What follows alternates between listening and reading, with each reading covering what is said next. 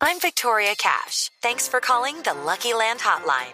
If you feel like you do the same thing every day, press 1. If you're ready to have some serious fun for the chance to redeem some serious prizes, press 2. We heard you loud and clear. So go to LuckyLandSlots.com right now and play over 100 social casino-style games for free. Get lucky today at LuckyLandSlots.com. Available to players in the U.S., excluding Washington and Michigan. No purchase necessary. VGW Group. Void prohibited by law. 18 plus. Terms and conditions apply. Como lo hemos contado aquí, doctor Pombo, en el programa, pues mire, son muchas eh, las profesiones y trabajos que posiblemente desa- desaparezcan en el futuro o que ya han desaparecido con la llegada de la tecnología. Usted no ha visto, por ejemplo, ayer estaba yo en un parqueadero porque tenía una cita médica y antiguamente llegaba y le pagaba a una señorita que estaba en la caja. Y yo le pagaba el eh, pues el, el parqueadero. Y ayer que fui a la cita médica me dije yo, y llegué donde la señorita y ya no había señorita. Me dijeron no ya no es aquí ahora baje las escaleras que ya hay una máquina y es esa demostración de algunos oficios hay eh, profesiones empleos que pues se van a acabar y se por cuenta de por cuenta de la tecnología. Y por esa razón hoy el equipo internacional hizo un breve recorrido de esos trabajos que pronto van a ser manejados por robots o por inteligencia artificial. Aquí les tenemos a ustedes, eh, los oyentes, un repaso en números sobre esta realidad que está llegando y que tenemos que ser conscientes que está llegando para quedarse. La tecnología avanza cada día. Hace 20 años hablábamos con términos como Discman o VHS. Hace una década comentábamos sobre iPods y Blackberries. Hoy vivimos un presente en el que todo cambia al instante y dentro de ese cambio están las áreas laborales. La realidad es que la tecnología y las nuevas tendencias impactan directamente en todo tipo de trabajos. Un robot no tiene la misma perspectiva que un humano. Medida que pasa el tiempo, los puestos de trabajo se transforman. Pero este cambio viene dado por la tecnología. Y es que pregúntese, ¿usted envía cartas?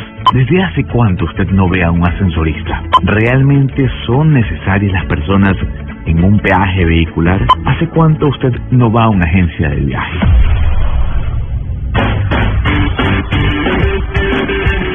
Para el año 2026, uno de cada cinco vendedores puerta a puerta habrá desaparecido según cifras del Departamento del Trabajo de los Estados Unidos.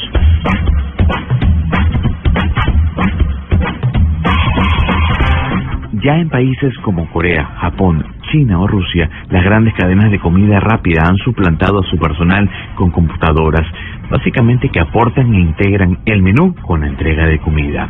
Y es que de hecho el 47% de todos los empleos en el planeta se encuentra en alto riesgo de ser automatizado. Esto según un informe señalado por la Universidad de Oxford. Uno de los trabajos que más está en riesgo es el de vendedor. Esto en modo retail, el B2B o en la tienda física.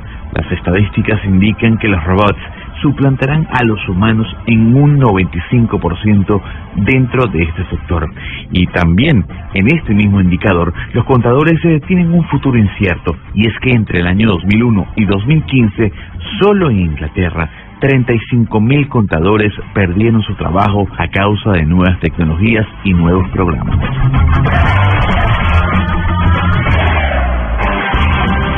Para quienes son traductores, la competencia es dura y es que cada vez hay más aplicaciones que van de la mano con este oficio.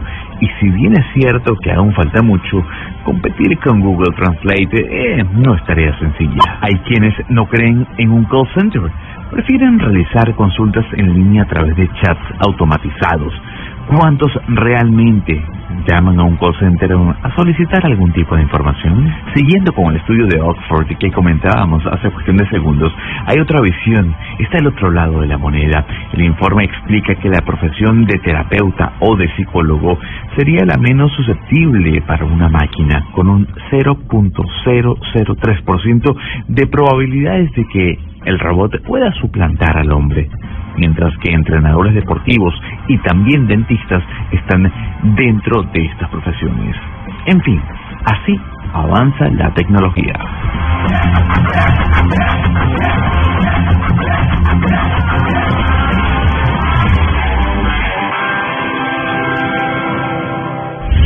Colombia está al aire.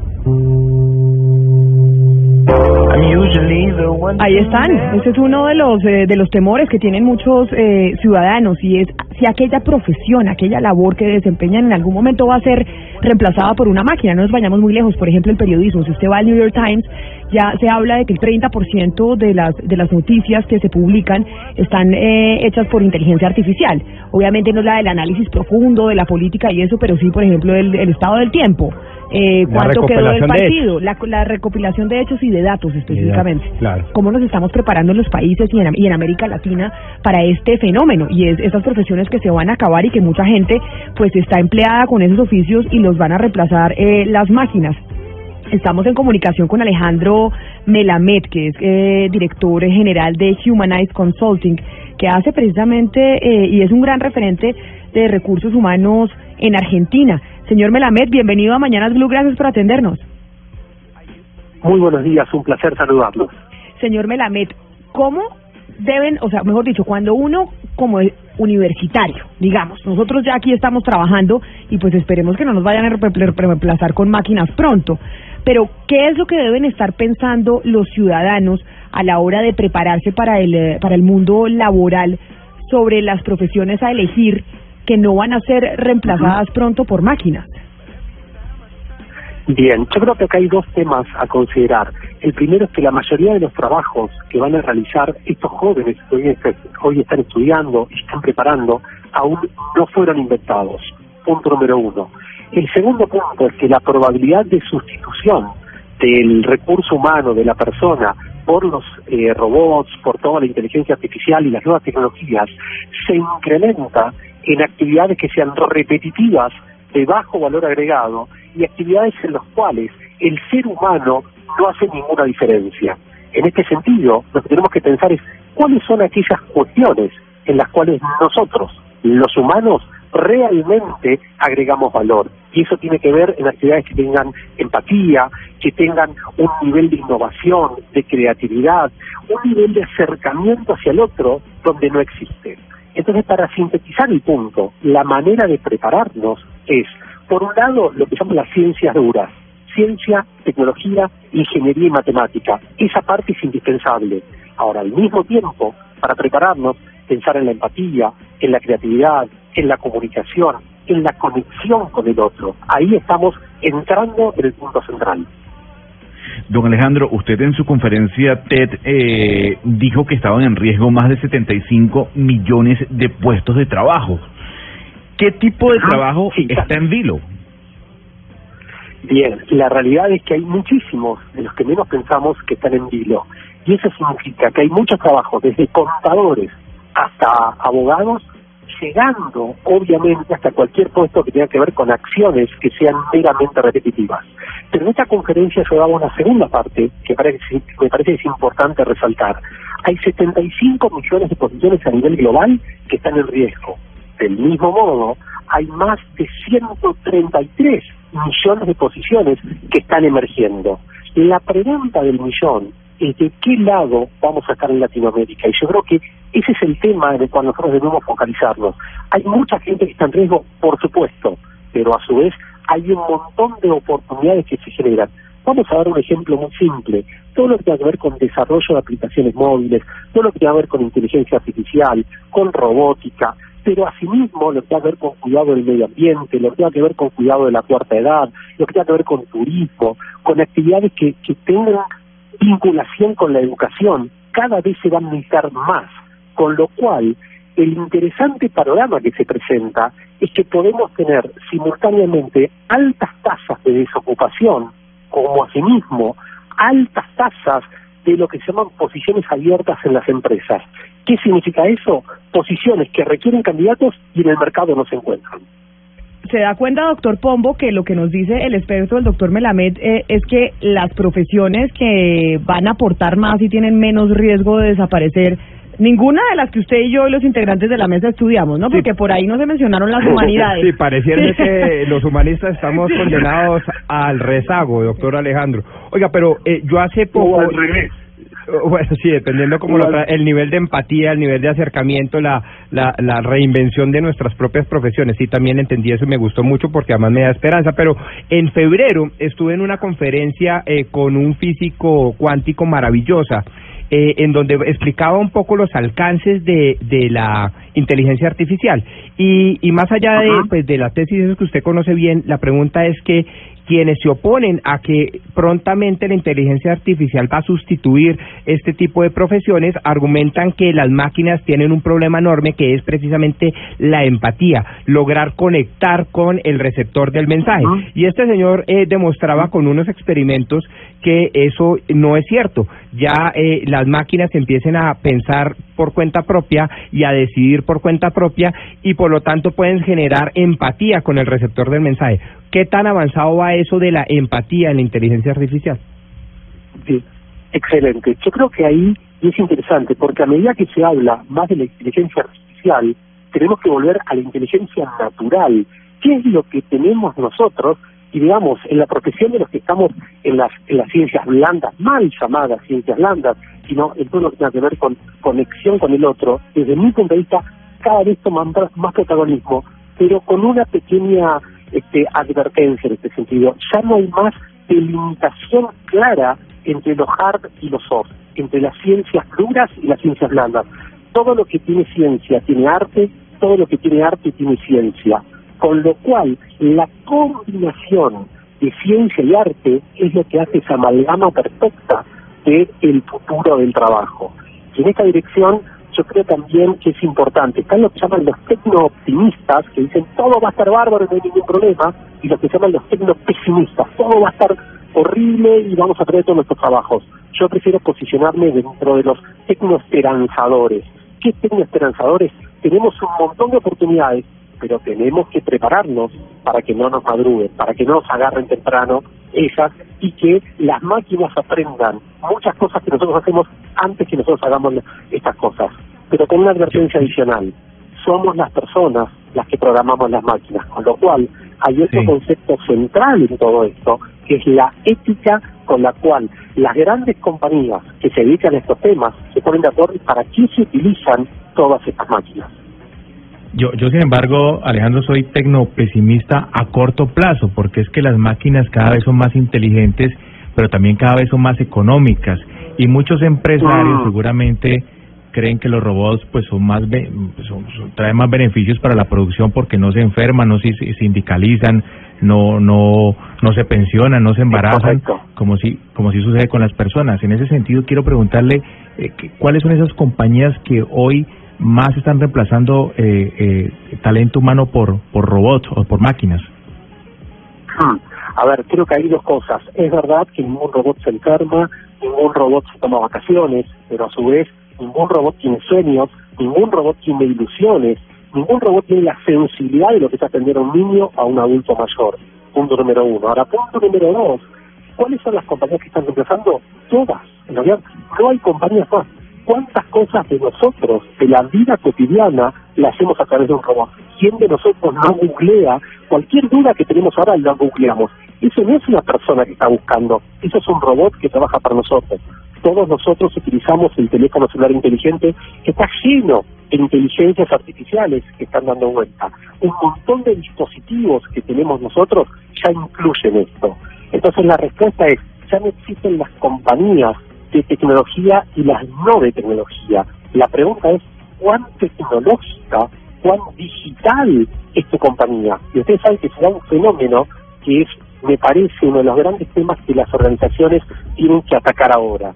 Y es el fenómeno del fin de semana de los talentos que tienen acceso a infinidad de tecnologías y van a trabajar el lunes y disminuye el nivel de la tecnología en las propias compañías. Es decir, al revés de lo que sucedía algunos años, que uno iba a las empresas y accedía a un montón de tecnologías, ahora es exactamente al revés. En su casa la gente accede a mucha más tecnología que por un montón de restricciones las compañías no lo brindan. Entonces el llamado es, todas las compañías, ¿cómo utilizamos la tecnología como un habilitador de oportunidades, como una apertura? Y entender algo, si las máquinas están aprendiendo a aprender, el desafío es, ¿qué están haciendo las personas que trabajan en las empresas para aprender a aprender.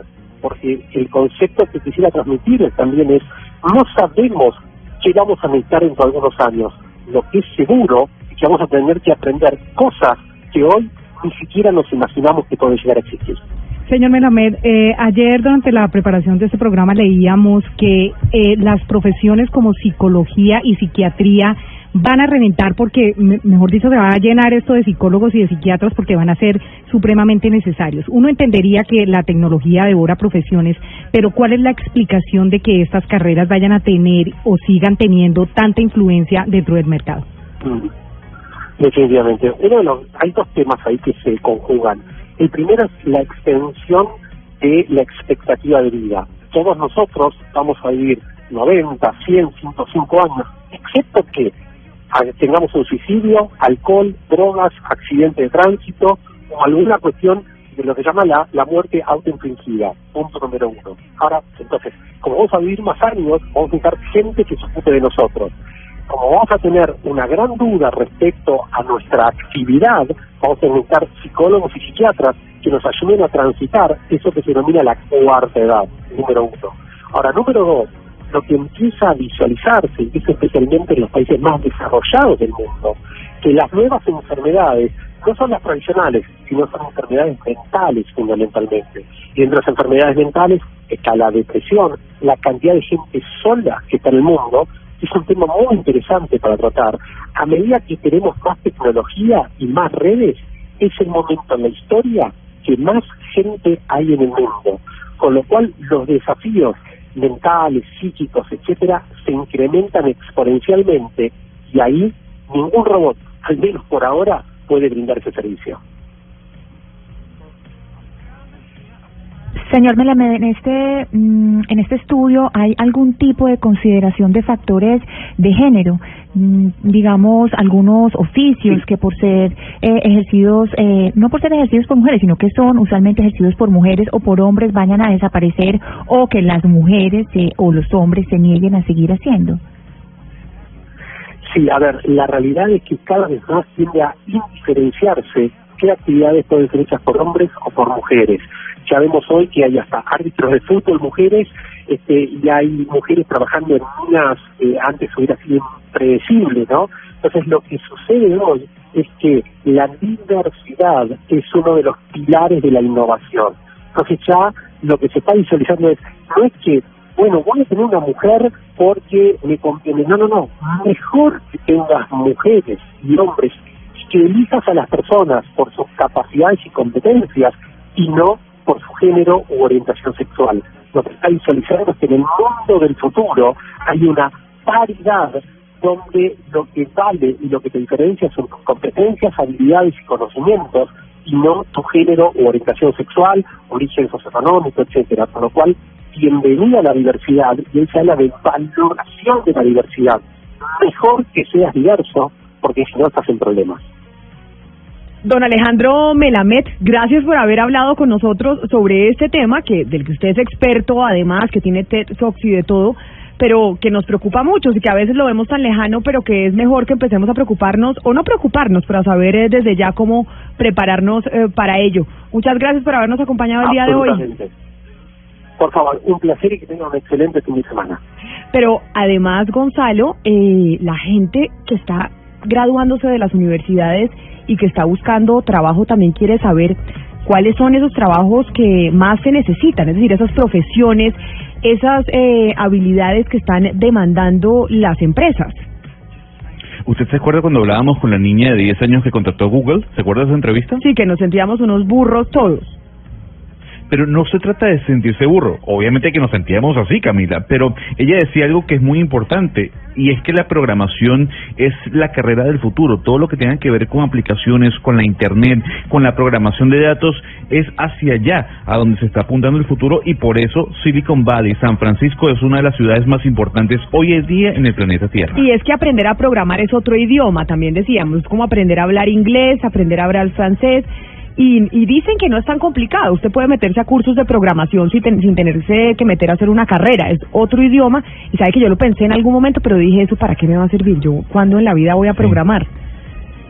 Oiga, le, le tengo noticias a Rodrigo Pombo, que lo veo muy sonriente y celebrando que las carreras y eh, las humanidades y, y el derecho, en el caso de él, no van a ser tan fáciles de reemplazar. Pues en Estados Unidos, Rodrigo, quiero contarle, Sí. ya a través de algoritmos se hacen contratos de arrendamiento, se tramitan divorcios y otras funciones que antes cumplían abogados. Es decir, que poco a poco también la, las máquinas comienzan a reemplazar a los abogados en, en, en esto de las leyes. Sí, pero como dice el profesor Alejandro, nosotros vamos a trabajar en la inteligencia natural, en la empatía y en los valores éticos. Cla- Y así claro. Sí. a generar un valor agregado, una promesa de valor distinta para no ser tan fácilmente sustituibles. Eh, Javier Borda trabaja en el empleo.com, es el jefe de redacción transaccional de El Tiempo. Y está, yo quiero saber qué es esto de jefe de redacción transaccional. Don No es Javier, transicional. No, no, no, transaccional. Don Javier, bienvenido a Mañanas Blue. ¿Qué tal Camila? ¿Qué tal a todos en la mesa? Y bueno, para que todos intentamos rápidamente, ¿qué es eso? Bueno, el tiempo tiene algunos portales que llamamos transaccionales, entre ellos está el empleo.com, pero también está guiaacadémica.com con toda la oferta educativa en el país, está carroya.com y está metrocuadrado.com. Ah. estos son los portales transaccionales del tiempo. Y usted que trabaja en el empleo y es el eh, jefe de redacción transaccional para el empleo.com, el empleo.com sí puede dar eh, por lo menos eh, unos indicadores de cuáles son las profesiones que más están eh, demandando las empresas hoy. ¿Cuáles son esos empleos que o esas profesiones que más se necesitan? Sí, claro que sí, Camila. Pues hay algo que es y es que la carrera de administración de empresas es la que más ofrece empleos en el país. ¿Esto cómo lo concluimos nosotros? Nosotros hacemos un estudio con el equipo de analítica interna o aquí en el empleo. Miramos cómo es el comportamiento de los usuarios, lo que más está publicando por parte de las empresas, lo que más están aplicando y lo discriminamos. Y así podemos decir contundentemente, Camila, y todos los que nos están escuchando en este momento, que la administración de empresas es la carrera que hoy en día tiene más ofertas de empleo para los colombianos. Pero digamos que en el top 10 habría que mencionar algo que es muy importante y es que en las 10 primeras carreras hay varias ingenierías. Entonces, si bien la administración de empresas es la carrera con más ofertas de empleo, uno también podría eh, decir que las ingenierías son las que marcan la parada. ¿Y por qué digo esto? Porque está la ingeniería industrial, está la ingeniería de sistemas o computación, está ingeniería de telecomunicaciones, la ingeniería de redes y la ingeniería electrónica dentro de las 10 primeras que tienen más ofertas laborales en nuestro portal. Y las que menos, es decir, cuando usted dice, oiga, hay unas profesiones que están pasando aceite y que están eh, teniendo dificultad a la hora de encontrar eh, trabajo, ¿cuáles serían? No, pues digamos que las que menos, pues hay un sinfín de, de carreras, Camila. Sí, nosotros lo que tratamos de hacer, porque eh, pues pueden haber carreras eh, que no tienen tanto alcance, tanto número de, ofertas laborales, eh, pero al final de cuentas lo importante aquí es, demostrar que está marcando la, la parada. Sea, lo que quiero para responderte, hay muchas carreras que no tienen en este momento una adecuada participación en el mercado laboral tanto porque no hay el mayor número de egresados como tampoco hay una oferta disponible en el país. Pero eso no se deberá eh, de pronto a que uno ve, por ejemplo, en las ofertas de empleo que dicen, por ejemplo, eh, se necesita abogado con especialización, con cinco especializaciones, con maestría, con de todo, salario un millón y medio de pesos. Pues mira, Camila, ahí lo que uno sí puede ver, bueno, acá hay antes una, una claridad y es que las empresas publican sus ofertas laborales a su discreción, sí, eso no, no, no cabe duda, la empresa necesita ese perfil y claro que es una realidad a veces con unos perfiles sobrecalificados y unos salarios que no son los ideales, claro, entonces la gente empieza de pronto a, a ver lo difícil que es de poderse conectar con el mercado laboral.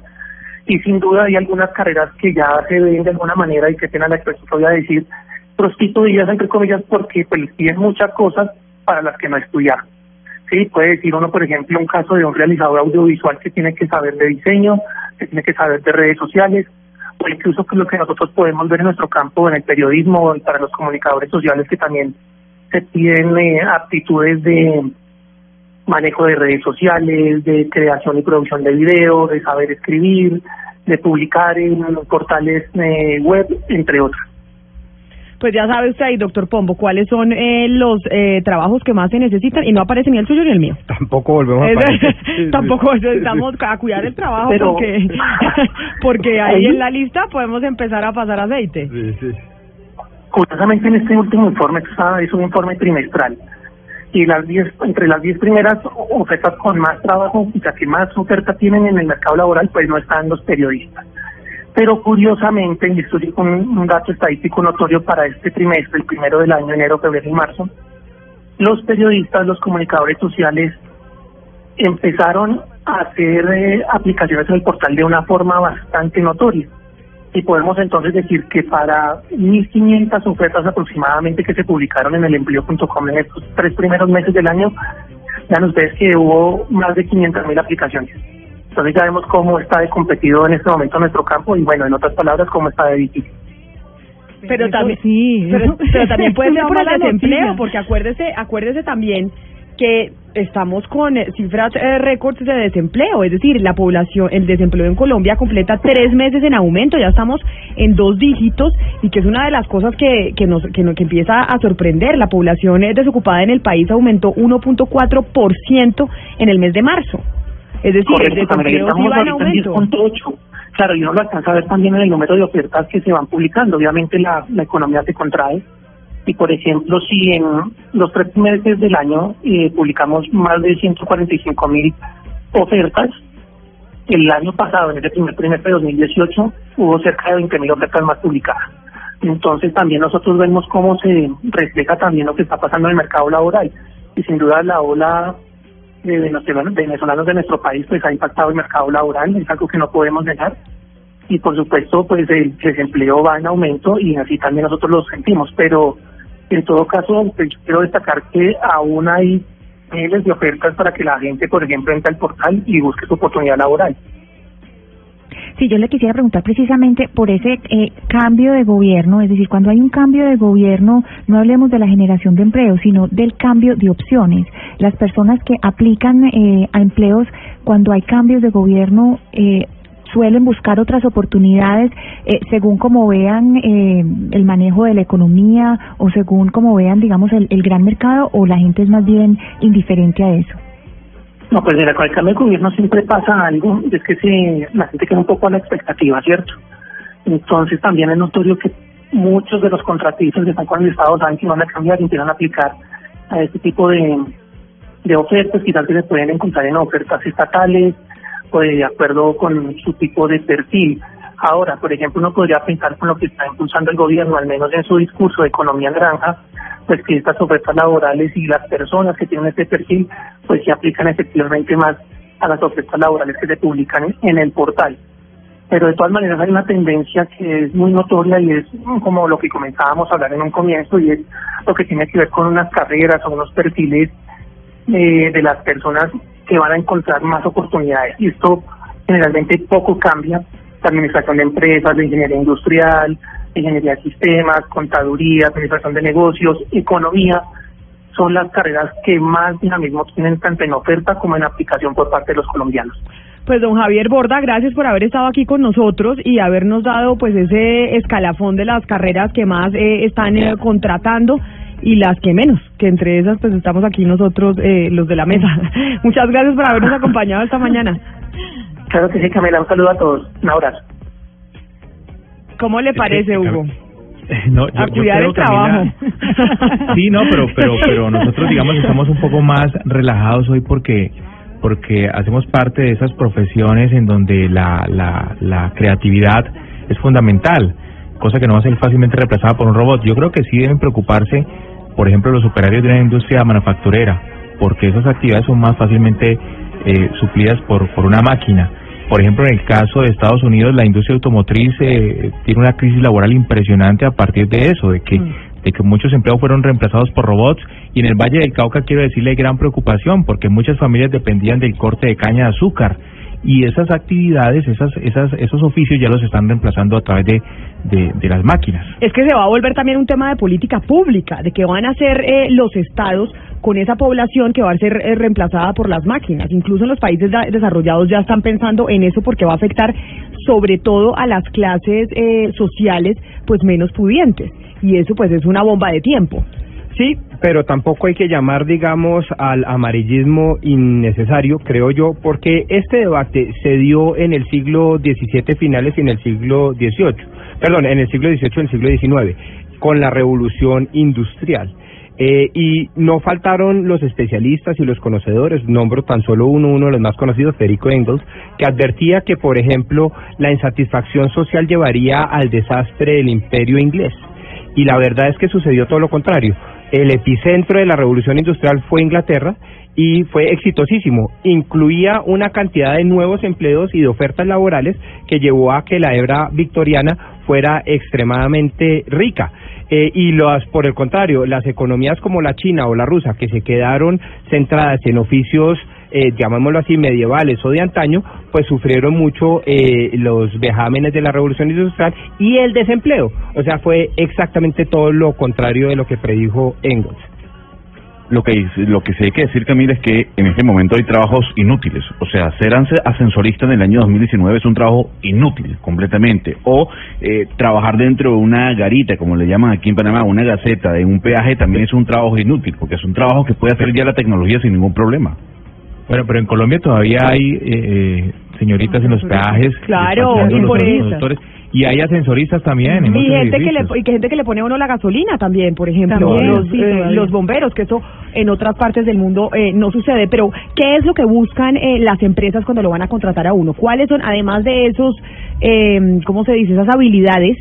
Que aprende uno en la universidad o donde sea, es esa capacidad humana, porque yo creo que la capacidad humana también es fundamental. Y por eso nos acompaña también eh, don Ignacio Gómez, que es Senior Associate o sea, asociado senior, para decirlo así en español, del eh, High Executive en Colombia. Señor Gómez, bienvenido a Mañanas Blue. Buenos días, ¿cómo están? Bueno, ustedes que son headhunters, que son los que se encargan básicamente de contratar a la gente, las empresas les dicen a los headhunters, a los cazatalentos, oiga, necesito esta persona para este trabajo. Más allá de las habilidades eh, que enseñan en las universidades, ¿Qué es lo que buscan las empresas en habilidades humanas y de relacionamiento con otras personas? Que eso sí pues no lo puede hacer ninguna máquina. De acuerdo, bueno, muchísimas gracias por, por la invitación.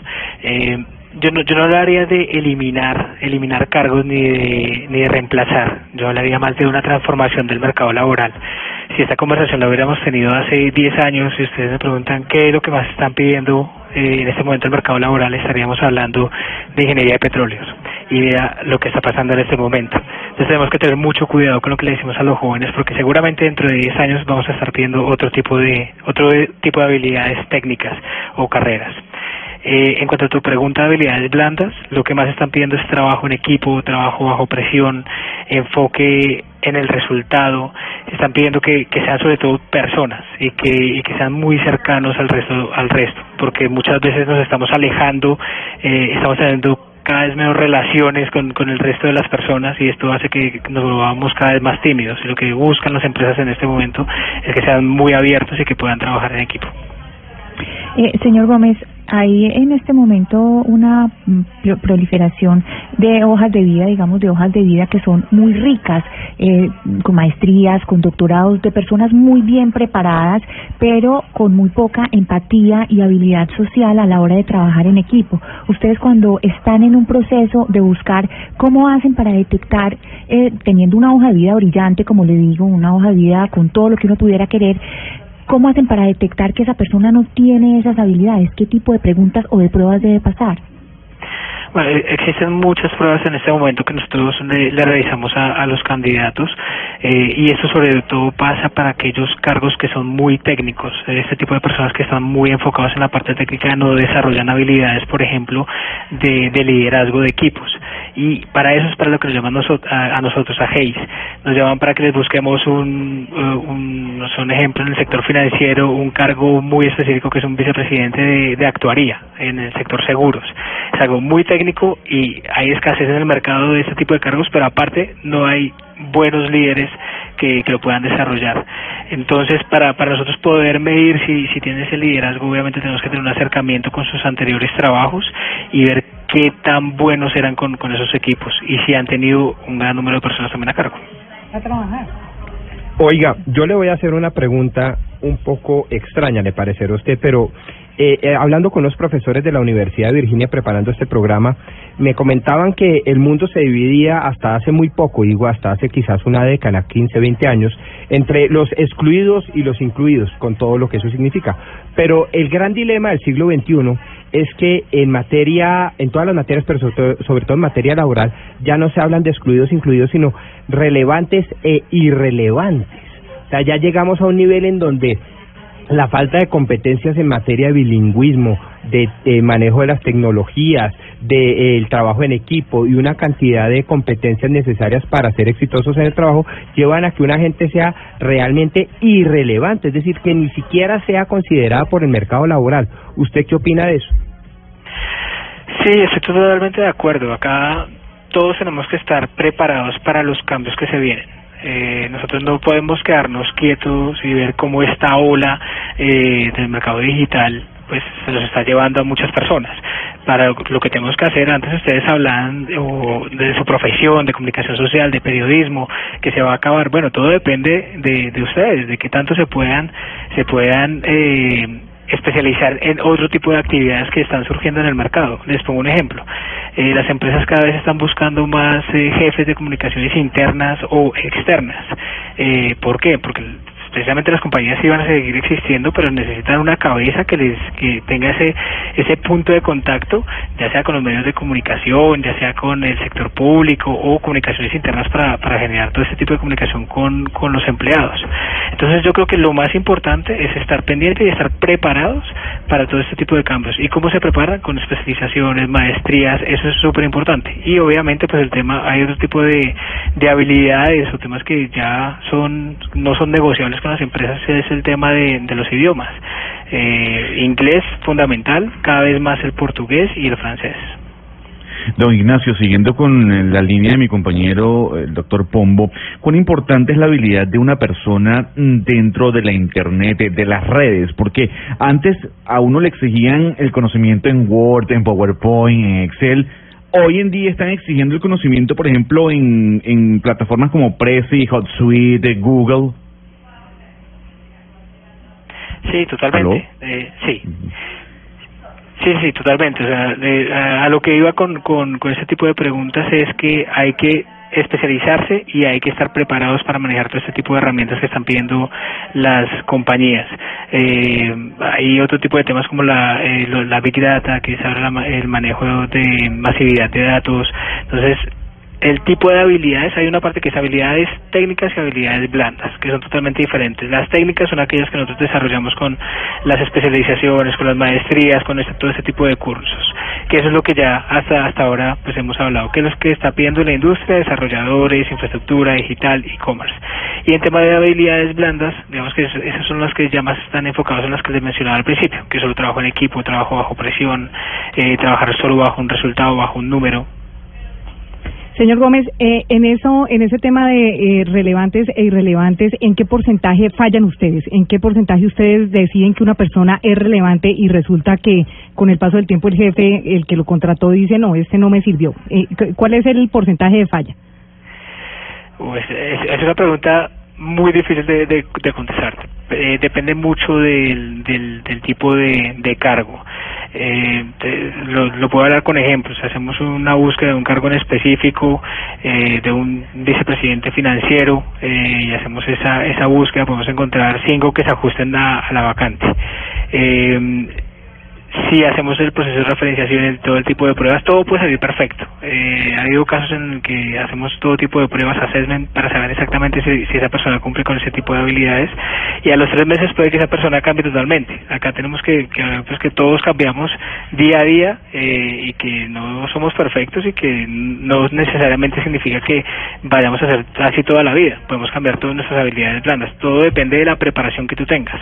Hay coach para mejorar en temas de, de liderazgo de equipo eh, en nuestro trabajo no, no suele pasar que, que, tengamos el porcentaje de fallas, si te lo puedo decir un número, puede ser del 20%. Bueno, pues ya saben entonces ustedes y los oyentes cuáles son esas habilidades que están buscando los cazatalentos, pero más allá de los eh, de las habilidades que enseñan en las universidades, trabajo en equipo, ¿no? Pombo, hay que aprender a trabajar en equipo bajo presión. Están pidiendo eh, trabajar en equipo bajo presión y ser extrovertido empático y con calor humano. Ya sabe, entonces, señor Ignacio Gómez, muchas gracias por habernos acompañado hoy en Mañanas Blue. Feliz mañana. Muchísimas gracias, muy buen día. Hay que reinventarse, Camila, definitivamente.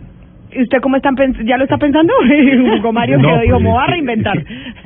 Estamos hablando, estamos hablando de que van a sa- desaparecer muchos empleos, eh, no, no en 50 años, sino en 5 Ya. años. Eh, Esto es ya, la automatización es, eh, es ya y, y, y además no solamente eh, tenemos que pensar como empleados, sino también como empresarios. O sea, mucho empresario en su momento no se preparó y mire usted lo que pasó, por ejemplo, con Kodak después de la llegada de Instagram.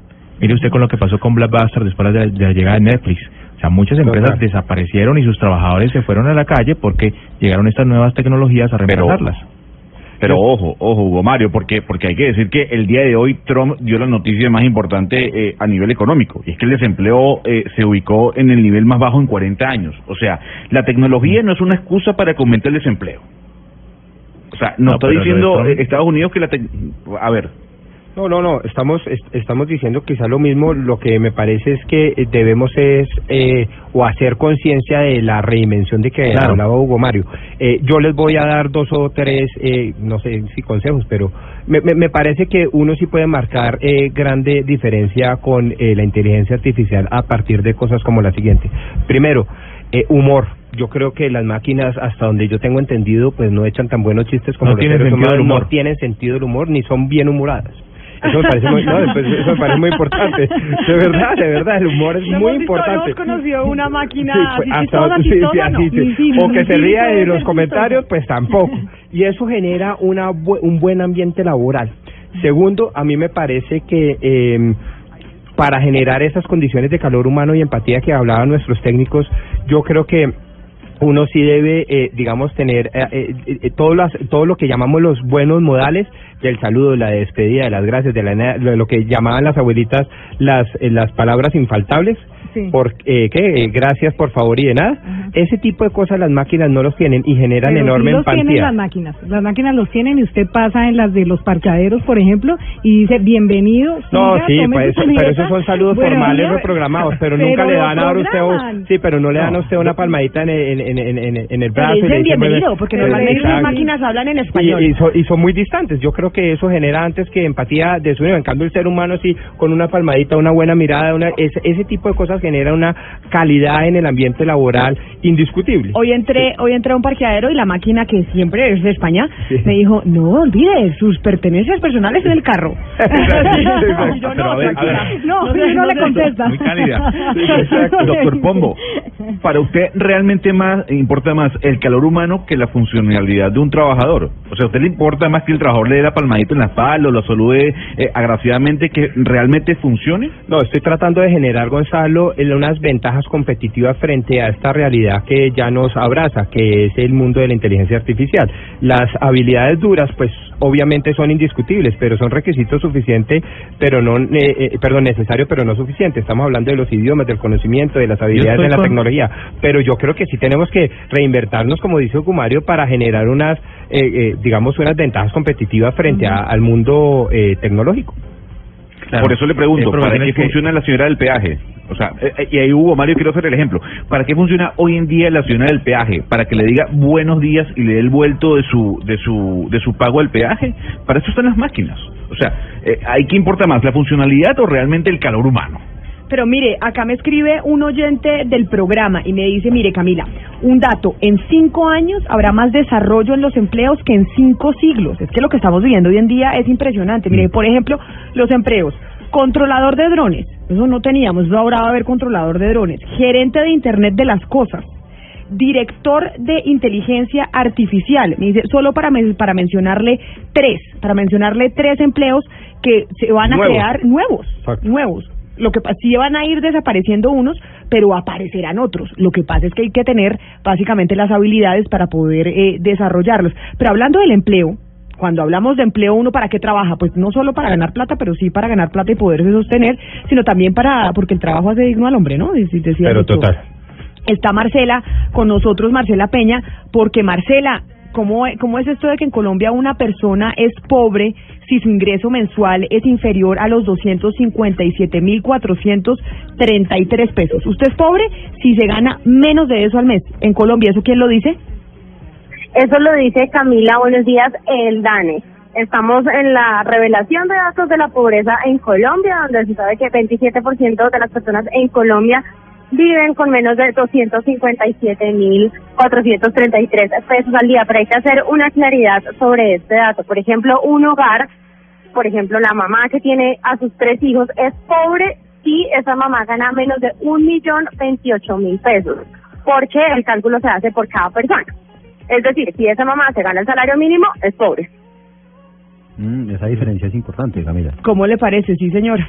Pero también nos decía aquí la de la de planeación nacional que la gente debajo de la línea de pobreza es aquella gente que no tiene ni siquiera un piso, o sea, que vive sobre la tierra. ¿Se acuerda que acá nos lo Sí, dijo sí, esta claro, semana? sí, sí. Y que ellos lo co- consideraban así, que dentro del Plan Nacional de Desarrollo lo que buscaban acabar con la inequidad y sacar a la gente de la pobreza. Un millón quinientas mil personas em- esperan sacar de la pobreza y esa gente que está en la pobreza, según lo que nos dijo la directora de Planeación Nacional, es esa gente que ni siquiera tiene un piso, que su casa ni siquiera tiene piso, sino que vive sobre la tierra. Son las 11 de la mañana, 50 minutos. Me voy para la Feria del Libro porque allá está don Esteban Hernández, precisamente estamos de feria hasta el 6 de mayo.